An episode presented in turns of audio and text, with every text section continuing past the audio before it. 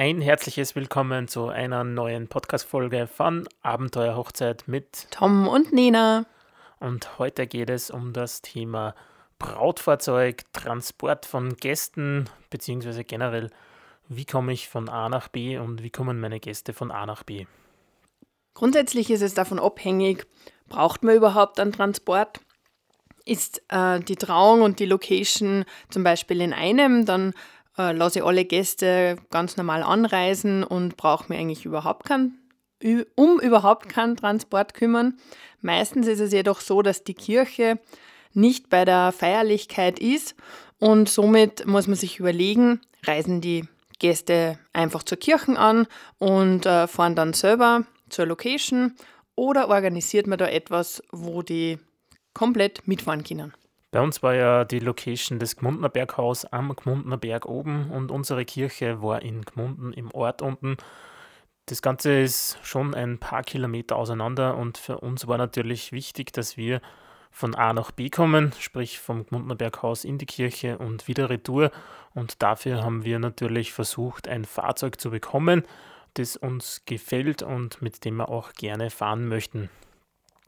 Dabei ist natürlich anzumerken, also ein Brautkleid ist meistens sehr voluminös und sehr groß und da braucht es schon mal ein etwas größeres Fahrzeug, beziehungsweise ist es einfach ja, komfortabler, wenn man mehr Platz im Fahrzeug hat, als wie wenn das irgendein kleiner VW Käfer oder sonst irgendwas ist. Hat natürlich auch seinen Anreiz, aber es ist weit nicht so komfortabel. Bei uns war das, oder bei mir, wir haben uns bei der Anreise zur Kirche nicht viel überlegt. Wir haben einfach unser eigenes Auto genommen, das ist ein VW Charan, weil äh, mir die Gäste ja sowieso nicht sehen bei der Anreise und deswegen war es wichtiger, das Kleid sicher und äh, sauber zur Kirche zu kriegen, als wie das da jetzt schon ein schönes Auto sein muss. Das kann aber natürlich bei euch ganz anders sein. Da möchte man euch auch nicht viel reinreden. Wenn ihr da ein ganz spezielles Fahrzeug im Kopf habt, egal ob das jetzt eine Kutsche oder ein Oldtimer oder irgendein Sportwagen ist, es muss für euch passen und ihr müsst euch drinnen wohlfühlen. Für uns war es halt einfach nicht so notwendig.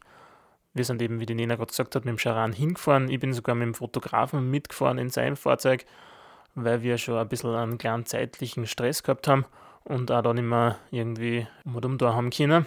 Was wir aber schon dann gehabt haben, war ein Mercedes G-Klasse, mit der wir dann von der Kirche weg aufs Gmundner Berghaus hinaufgefahren sind. Genau, das war mir schon sehr wichtig. Die G-Klasse ist in weiß. Es, war, es ist ein Jeep, also falls wer das nicht kennt, das ist ein ähm, Jägerfahrzeug, würde ich es einmal benennen.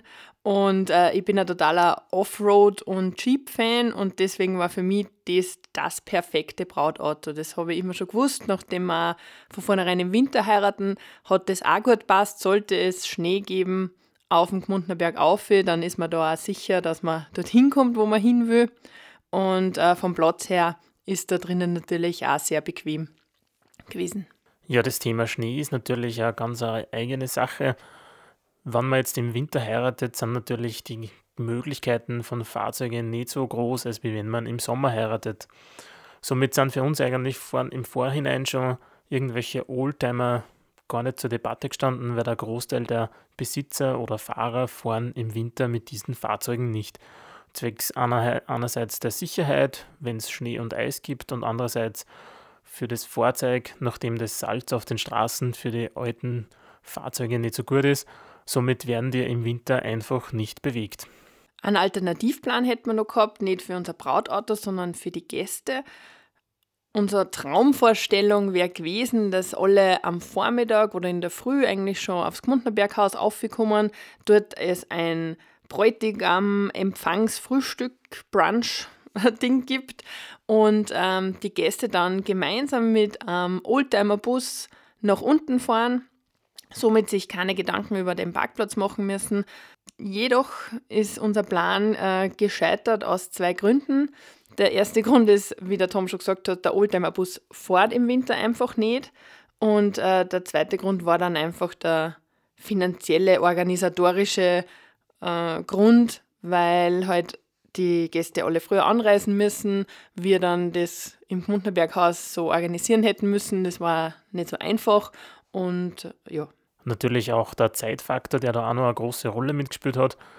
Dadurch, dass wir halt die Trauung am frühen Nachmittag gehabt haben, hätte sich alles nach vorne verschoben und wir ja gern einen First Look gemacht haben. Also wir haben einen First Look gemacht. Und der war uns dann eigentlich wichtiger als wie der Empfang. Somit hätten wir für das Ganze noch viel mehr Zeit einrechnen müssen. Dann hätte es halt ein Zeitfenster gegeben, wo die Gäste ohne mich oder ohne uns generell gewesen wären. Und somit haben wir uns dann im Großen und Ganzen dagegen entschieden. Gegen das Busthema wäre natürlich eine Möglichkeit gewesen. Wir haben auch schon ein Angebot gehabt für einen normalen Reisebus, der unsere Gäste vom Gmundner Berghaus nach unten gebracht hätte. Aber nachdem der Empfang gestorben ist, ist auch das Transportthema für uns gestorben. Man sollte so eine Sache einfach nur ein bisschen im Hinterkopf lassen. Wir haben in Fuschel einmal eine Hochzeit gehabt, die haben in St. Gilgen drüben kirchlich geheiratet. Und in St. Gilgen ist es wirklich so, dass es rund um die Kirche in Wahrheit keine Parkplätze gibt. Da war es ja für mich als Fotograf und der mit dem Auto bis zur Kirche gefahren ist, etwas schwierig, dort in der Nähe einen Parkplatz zu bekommen.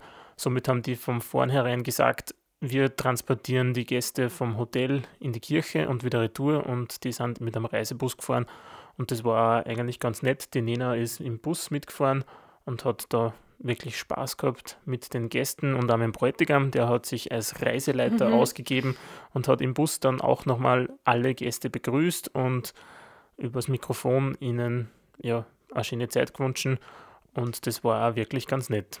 Zum Zeitablauf bei dieser Hochzeit muss man auch sagen, die haben am Vormittag das Standesamt äh, in Fuschel am See gehabt und äh, deswegen waren die schon dort und auch schon fertig und sind dann haben nur mehr auf die Gäste gewartet, sind dann oder auf die weiteren Gäste für die kirchliche Trauung und sind dann losgefahren. Von dem her war das bei denen organisatorisch machbar und total praktisch.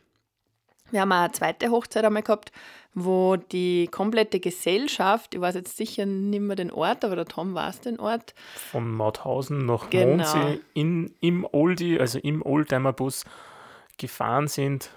Und zur Trauung in Mondsee ähm, haben sie dann dort äh, eben die Trauung gehabt, die Agape und alle sind wieder eine in den Bus und nach Hause gefahren oder halt zum, zum Essen gefahren. Weil das war wieder in Mauthausen noch. Genau. Dazu super coole Idee und äh, wir lieben den Oldtimer Bus. Der ist wirklich ähm, ein Hingucker und man braucht drinnen sich nicht anschnallen, weil es zu dieser Zeit keine Sicherheitsgurte gegeben hat. Das ist für alle Gäste und so sehr praktisch. Jedoch muss man bedenken, der fährt äh, auf der Autobahn nur 100 oder 80. Ich glaube sogar nur 80. Ich glaube nur 80, ja. Somit dauert die Strecke von Mauthausen nach Mondsee etwas länger als wie mit einem normalen Auto. Und ähm, das muss man einfach im Zeitplan bedenken und auch in der Gästeunterhaltung. Das heißt, sie sind, glaube ich, eine gute Stunde oder eineinhalb Stunden im Oldie gesessen und ähm, da hat es dann so äh, angegeben, der hat Polaroid-Fotos gemacht, das war sehr nett, aber beim Zurückfahren war, glaube ich, nicht mehr so viel los. Oder andersrum, beim Hinfahren war nicht viel los. Naja, auf jeden Fall äh, sollte man sich da ein bisschen Gästeunterhaltung äh, überlegen oder eben ja, so wie es der andere Bräutigam gemacht hat, ein bisschen eine Reiseleitung sich einfallen lassen. Und für so weite Strecken vielleicht doch mit einem normalen Reisebus zu fahren, der die normalen Geschwindigkeitsbeschränkungen auch wirklich fahren kann.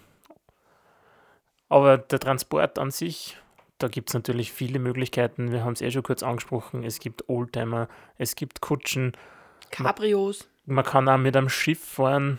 Wir haben schon mal Hochzeit gehabt, wo es geplant gewesen ist, dass die Braut mit dem Ruderboot zur Trauung gebracht wird. Leider ist das Ganze ins sprichwörtlich Wasser gefallen, nachdem es an dem Nachmittag geringt hat.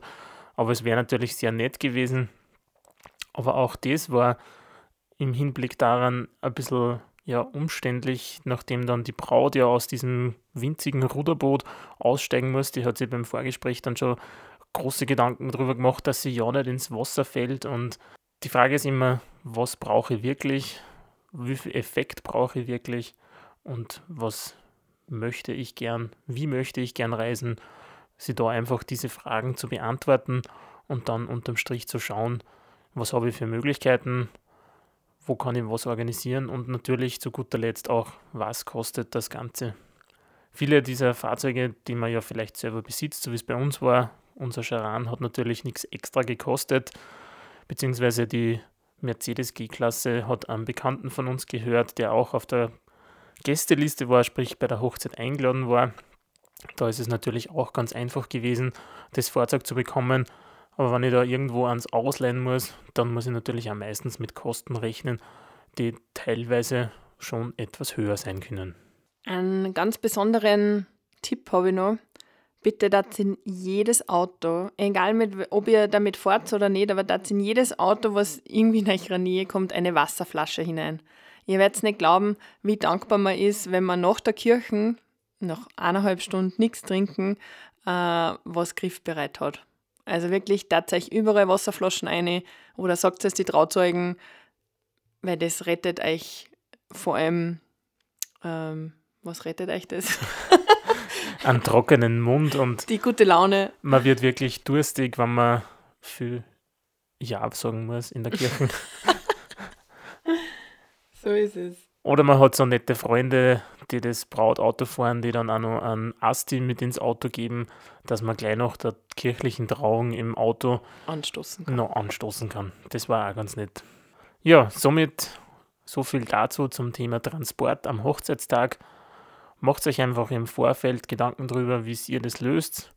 Vielleicht haben wir irgendwas vergessen, mit welchem Fahrzeug ihr zu eurer Trauung fahren möchtet. Ja, man kann eine Limousine buchen zum Beispiel. Das würde, äh, schaut zwar super lässig aus, aber ich, ich glaube, es ist ein bisschen schwierig, mit dem Brautkleid in die Limousine einzusteigen, dadurch, dass die so tief unten ist.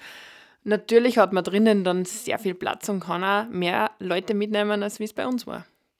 Das Thema Kleid sollte natürlich immer im, Hinter im Hinterkopf bleiben, dass das Ganze für euch komfortabel ist. Es muss nicht immer alles gut ausschauen, es muss einfach für euch passen.